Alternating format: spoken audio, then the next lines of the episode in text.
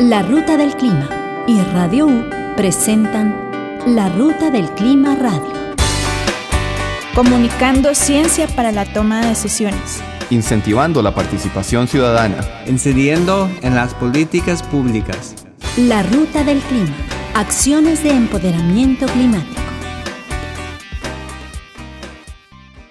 Buenos días, estamos en la Ruta del Clima Radio, un programa sobre cambio climático desde la justicia, la ciencia y con una perspectiva latinoamericana.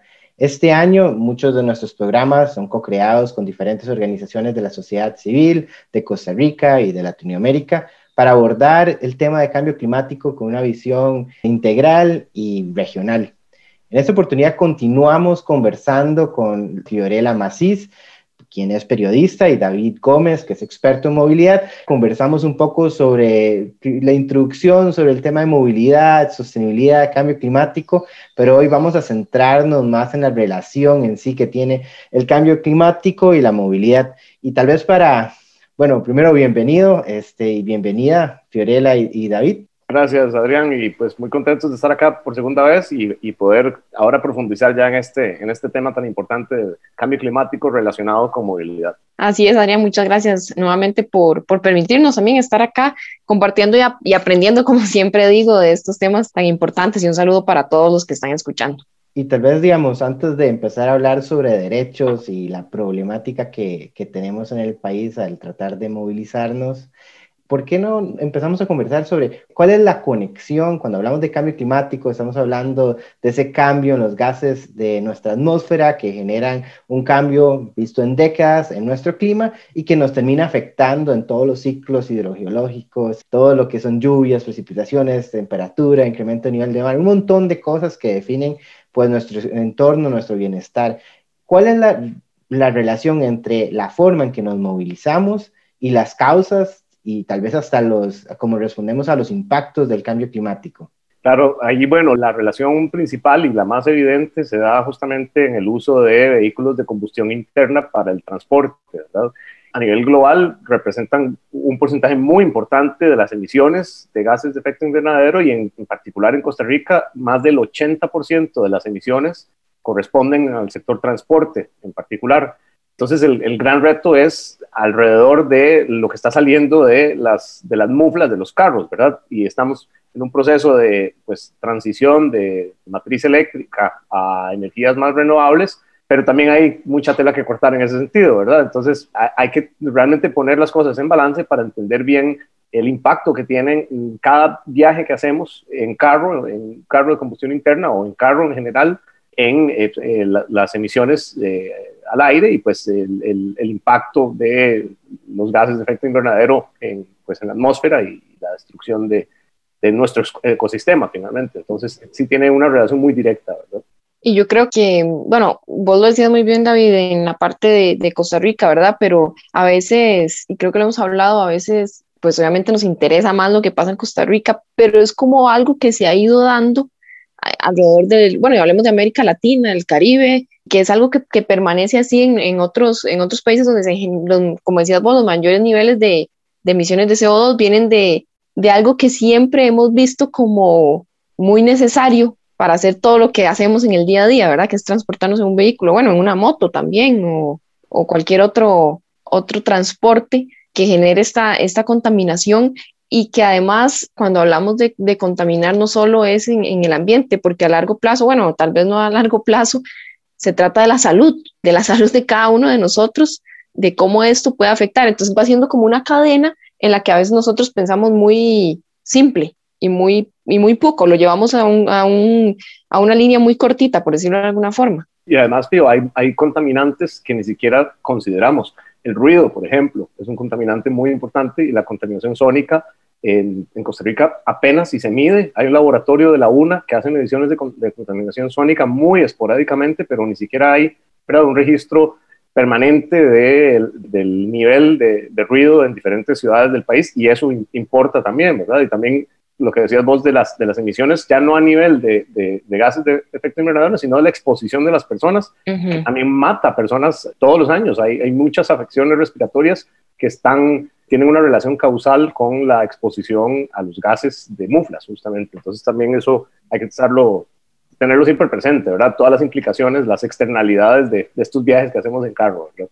o en moto o hasta en bici con motor, que es algo que mencionábamos la vez pasada, ¿verdad? De que ahora hay una tendencia a bicicletas asistidas con motor, pero lamentablemente muchos motores no son eléctricos, sino que están eh, optando por motores de gasolina y eso también pues, Llegamos al mismo punto, ¿verdad? Volvemos a lo mismo, correcto. Yo creo que algo muy interesante es cómo conceptualizamos esto, digamos. Este, ninguno de, de, nosotros o nosotras metería, se pondría enfrente de una mufla, pero cuando vamos caminando en una acera, pues nos bañamos de esos grandes humarascales de un bus y es la cosa más normal del mundo. Es aceptable que mi salud se vea perjudicada. Y cuando hablamos de movilidad, sería también muy interesante abordarlo. Por ejemplo, ustedes mencionaron la salud, directamente mi salud, no solo la potencialidad de, los impactos del cambio climático, sino mi salud directamente se ve afectada. Y sin embargo, cuando hablamos de transporte y sobre lo que es posible hacer, siempre se habla de los intereses empresariales, del privilegio, porque también no son todas las personas, ni siquiera la mayoría, que pueden andar en carro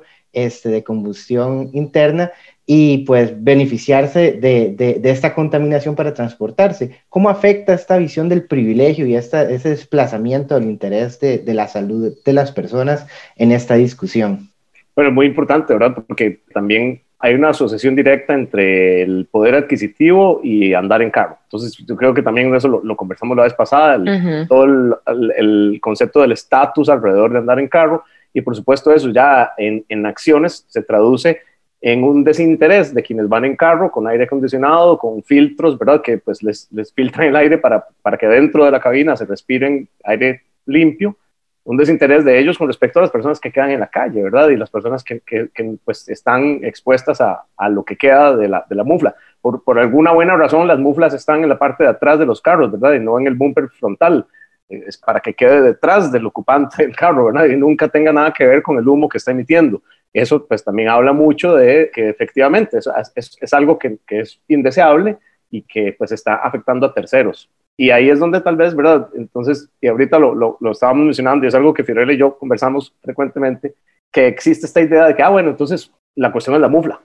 hagámonos de la mufla y ya con eso podemos tener un carro que, pues, que, del que yo no tenga que preocuparme por estas cosas, que no, que no impacta a, a las demás personas porque es de otra procedencia distinta de, los combustibles fósiles. Y, es algo que pues es una falacia y que también nos gustaría conversar un poquito acá.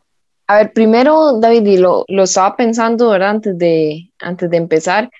Si, por ejemplo, decía Adrián, yo ahorita tengo el carro convencional, por llamarlo de alguna forma, el que siempre hemos conocido, y es con el que me voy a quedar por un tiempo, puede ser una posibilidad, o sea, no estamos diciendo que hay que deshacerse de los carros y, y, ya, bueno, voy a ir a, a, deshacerme de mi carro, pero si tengo ese carro con mufla y es el carro que, que funciona como lo conocemos, también es importante que no crea que ese carro lo tengo que usar todos los días. Bueno, en ese momento no se puede, pero que lo pueda usar, que lo tenga que usar todos los días y que cada viaje, por más corto que sea, estoy como pegada, ¿verdad? Al carro y dependo del carro y para ir aquí a la panadería a los 400 metros voy en carro porque es que no tengo tiempo. Y, yo lo hablo desde esta, desde esta parte, ¿verdad? De, ciudadana, de persona que he ido aprendiendo un poquito a eso y a mí personalmente la pandemia me ayudó muchísimo a darme cuenta, abrir un poco la mente y, y darme cuenta que no, o sea, el, el, carro no es la única forma en la que yo me puedo movilizar, ¿verdad?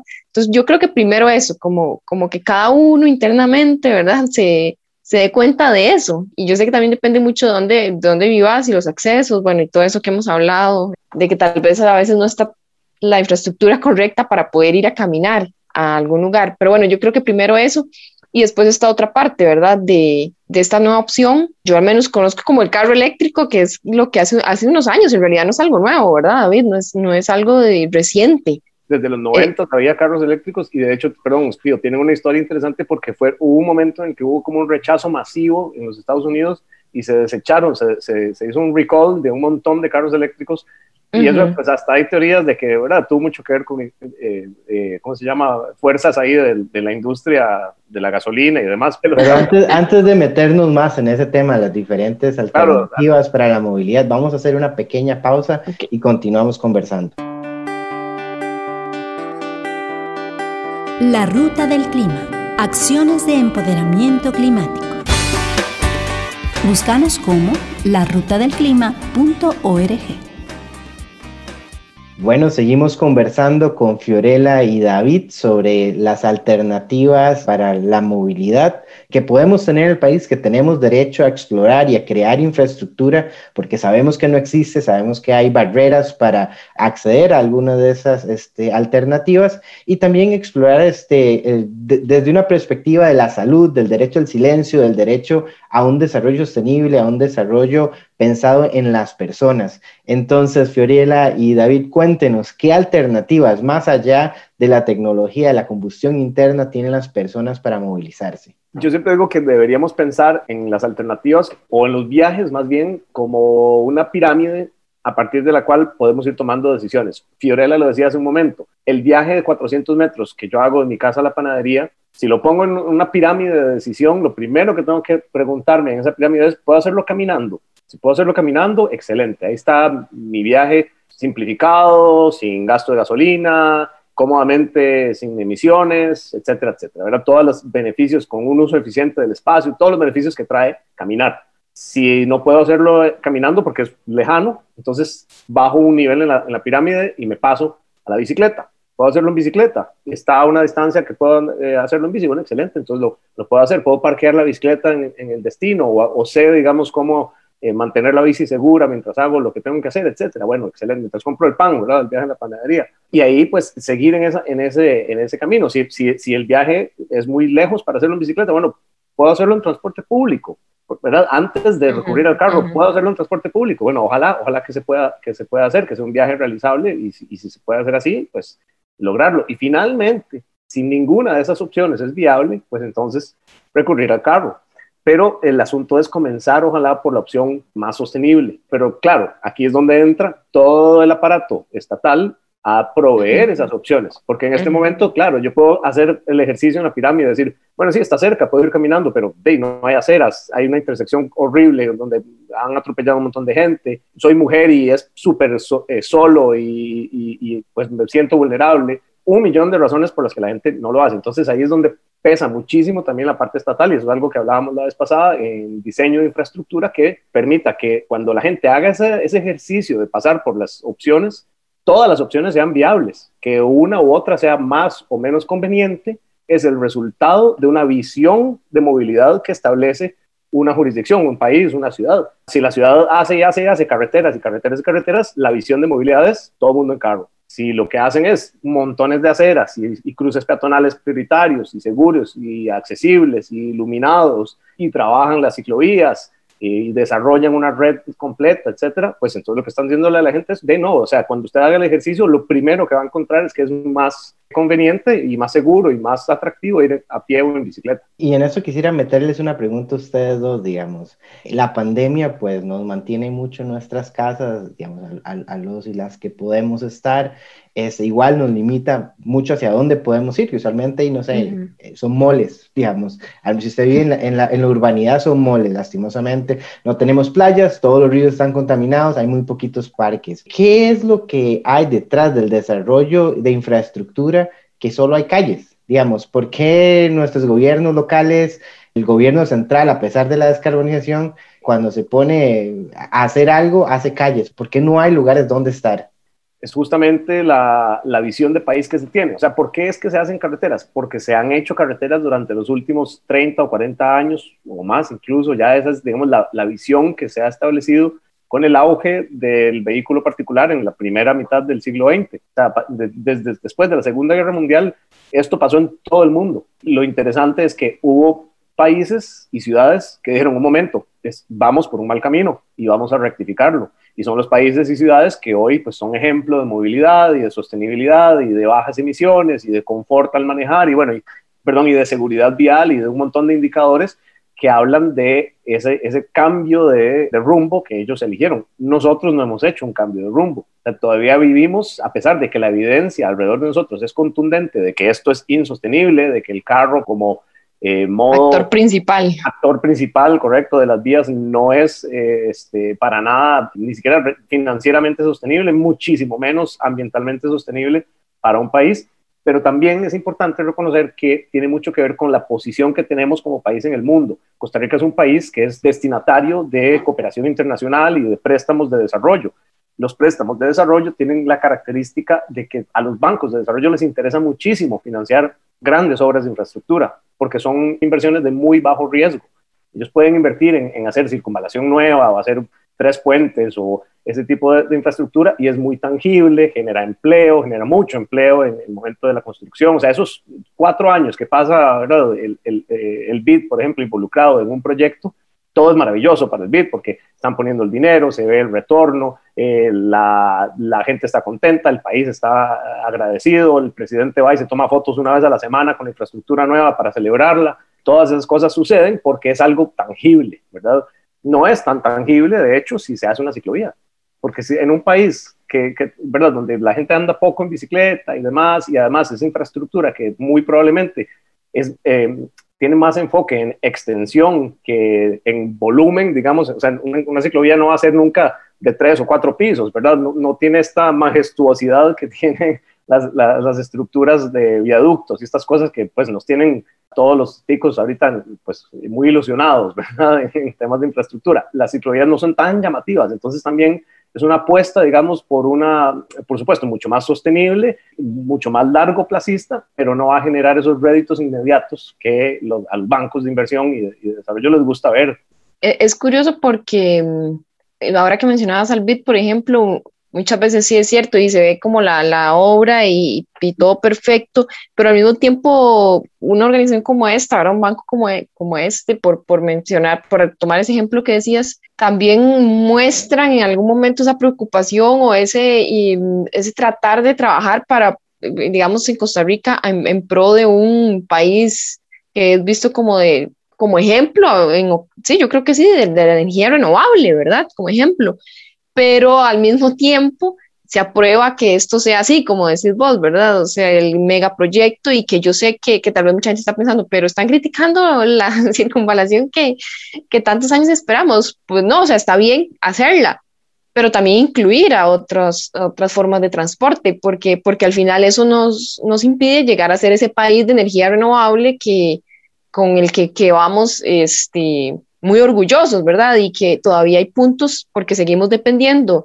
eh, enormemente de, de, la de combustibles este, fósiles, ¿verdad? Para, para que esas carreteras eh, se vean como, como se están viendo hablando de este montón de, de, espacios de show mediático y oportunidades económicas para las grandes constructoras, que al final todos y todas pagamos con impuestos, pero bueno, se ven bonitas, vamos a hacer una pequeña pausa y luego seguimos conversando sobre el transporte público y su relación con el cambio climático y la sostenibilidad. Estás escuchando La Ruta del Clima Radio. Si sentís preocupación por el cambio climático, desplazarte a pie, en bus o en bicicleta son acciones que te permiten reducir tu huella de carbono. La Ruta del Clima Acciones de empoderamiento climático.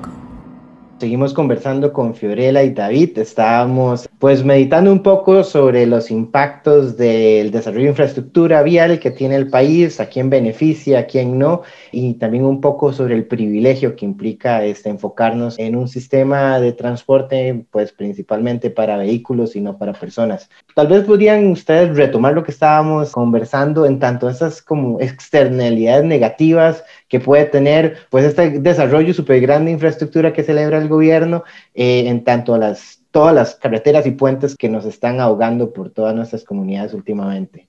Claro, Adrián, mira, una cosa que yo siempre eh, me pregunto, y tal vez, ¿verdad? Es una manera oscura de ver las cosas, pero, pero, pero es válida porque es una realidad, es cuántas personas van a morir en Circunvalación Norte. O sea, estamos construyendo un viaducto y, y dentro de un año, ¿cuántos muertos vamos a contar en ese viaducto? Eso es un impacto, una externalidad de la infraestructura motorizada. Queremos pistas urbanas, queremos eh, vías de 90 kilómetros por hora, de 80 kilómetros por hora en la ciudad. Bueno, ¿qué implicación tienen esas vías? Que los accidentes que suceden, si está bien diseñada esta vía, no son frecuentes, pero cuando suceden son mortales. Entonces también hay que considerar esa parte ¿verdad? de, la pérdida humana. Pero también en temas de sostenibilidad y cambio climático, pues la infraestructura construida de esta manera masiva, que ocupa enormes áreas de terreno, tiene un gran impacto en justamente la impermeabilización de los suelos, la falta de escorrentía. Vean lo que sucede, lo que sucede, por ejemplo, en la autopista General Cañas, ya ha sucedido un par de veces que se inunda la autopista de un lado, ¿verdad? Hay una acumulación enorme de agua. Hay muchas eh, vías eh, arteriales de la ciudad de San José, inclusive en San Pedro de Montes de Oca sucede lo mismo. Ese tipo de cosas tienen mucho que ver con pues, el impacto de, de, las lluvias en las poblaciones. Al final, pues, estamos cubriendo la ciudad de las ciudades de cemento y eso pues, tiene un impacto. La producción de las estructuras en concreto también tiene un gran impacto. La generación o la fabricación del concreto premezclado, de las estructuras preconstruidas, de todo el cemento que se utiliza para terminar estas obras, pues también eh, genera enormes eh, impactos a nivel de emisiones y es algo que se tiene que considerar. De más está decir que cualquier infraestructura ciclista o peatonal que se haga tiene un impacto muchísimo menor, ¿verdad? Y al final, pues todo esto está haciendo más infraestructura para los privilegiados que pueden conducir. Hay algo adicional con respecto de las personas que pueden conducir. Costa Rica está a punto de comenzar un proceso de concesionar muchísimas vías públicas. La concesión de vías públicas tiene una implicación en el cobro de peajes. Entonces las autopistas ya van a comenzar a ser básicamente espacios privados donde usted tiene que pagar por entrar y todas las autopistas del país, según lo que se ha anunciado últimamente, se están planeando en ese formato. Porque claro, concesionar es una manera, digamos, muy fácil para un Estado de desentenderse o dejar de, hacer ellos la gestión de la obra pública y simplemente administrar un contrato. Eso al final termina cayendo sobre los usuarios y de pues uno va a tener que pagar para ir a cualquier lugar. Y eso entonces empieza a agrandar la brecha de quienes pueden ir en carro pagando gasolina, marchamo, seguro y peajes y los que no pueden ir en carro. Entonces también eso es algo que hay que comenzar a, valorar. Y esto, como para tratar de llevarlo a lo que hablábamos al principio de, la transición de las muflas hacia, hacia los vehículos eléctricos, queremos profundizar un poquito sobre, sobre las implicaciones de tener carros eléctricos. Los carros eléctricos, eliminar la mufla tiene una, una, eliminación directa de las emisiones que salen, ¿verdad?, del carro en movimiento, pero hay un montón de emisiones previas al poner el carro en movimiento que hay que considerar y que muchas veces nos olvidamos cuando compramos un carro eléctrico, ¿verdad? O sea, muy probablemente las fábricas donde se hacen esos carros funcionan con calderas que están quemando combustibles fósiles, que tienen, ¿verdad?, fuentes no sostenibles. Fiorella lo mencionaba hace un momento y me parece un, un punto muy importante que si uno tiene un carro que es de mufla, ¿verdad? Que es de combustión interna, todavía le puede sacar el jugo unos cuantos años, tal vez esa es una mejor idea que ir y vender ese carro y comprar un carro eléctrico nuevo. Porque eh, yo soy muy partidario de sacarle el jugo, la vida útil a las cosas, de llevarlo hasta, hasta que ya se acaben, ¿verdad? Y así deberíamos incluso ver los carros.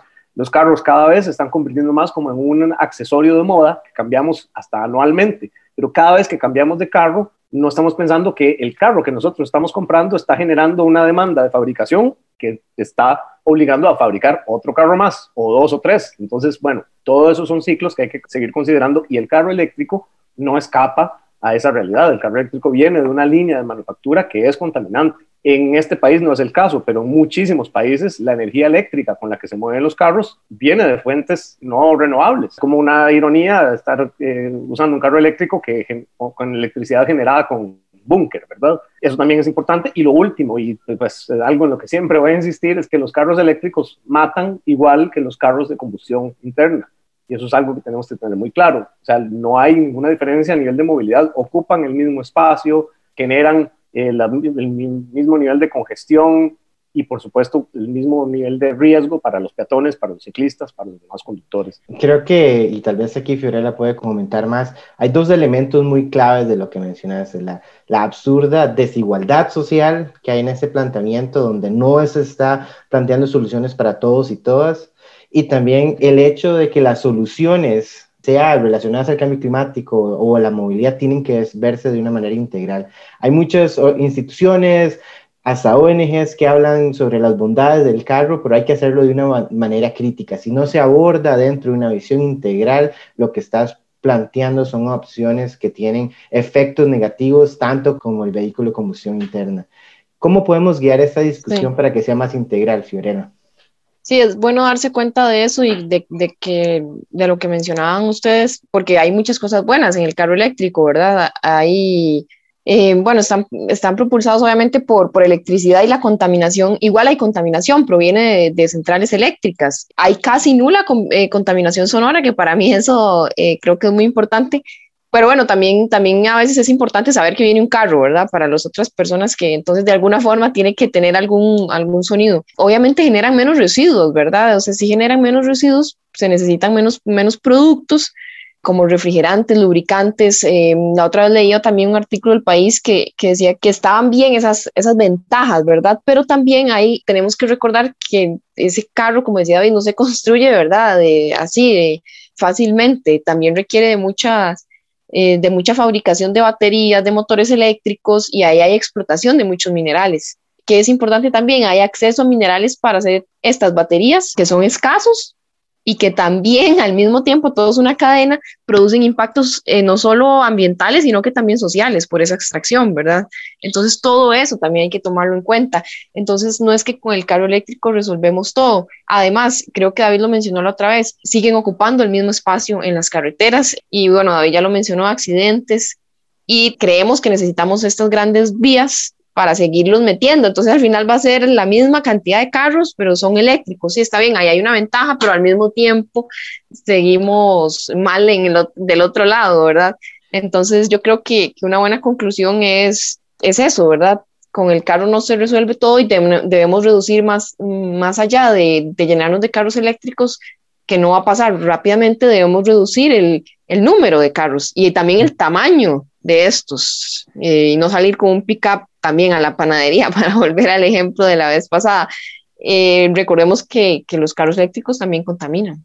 Lo, a lo que sí hay que apostarle en la electrificación es la electrificación del transporte público, la electrificación uh -huh. del transporte de claro. carga y de todos los, que, los, los vehículos que sí tienen que manejar. Pero bueno, también tenerlo en cuenta digamos, para ya cerrar esta conversación, comentario mío final, este, yo me imagino que tengo derecho a salir de mi casa y no salir a una calle, porque eso es, eso es algo que, que en Costa Rica casi que es imposible. En todo lado uno no sale a un espacio verde cuando sale de su calle, sale a una calle porque el mundo exterior es para el carro, no es para la persona. Yo camino no para los en la franja que sobra o que ni existe entre el caño y el espacio para el carro. Y sin embargo, yo creo que mi existencia tiene derecho a algo más que eso. Entonces, en esta línea de reflexión, uh -huh. quisiera darle muchísimas gracias a, a, David y Fiorella por compartir su experiencia y su conocimiento. Ya en estos dos programas donde hemos abordado el tema de movilidad, Además, darle gracias a Paolo en los controles y a todos ustedes y a todas ustedes que nos han acompañado esta semana. Les esperamos el próximo lunes a las 8 de la mañana en 101.9 Radio U para abordar de nuevo temas sobre cambio climático desde una perspectiva latinoamericana. Les invitamos a seguir a la Ruta del Clima y a Radio U en las diferentes redes sociales y a escuchar también este programa en las plataformas de podcast que ustedes prefieran. Bueno, nos escuchamos el próximo lunes. Hasta luego. Esto fue La Ruta del Clima Radio. Apertura hacia la información climática. Generando conciencia para las transformaciones necesarias. Promoviendo el desarrollo sostenible. Te esperamos todos los lunes a las 8 de la mañana por Radio U 101.9.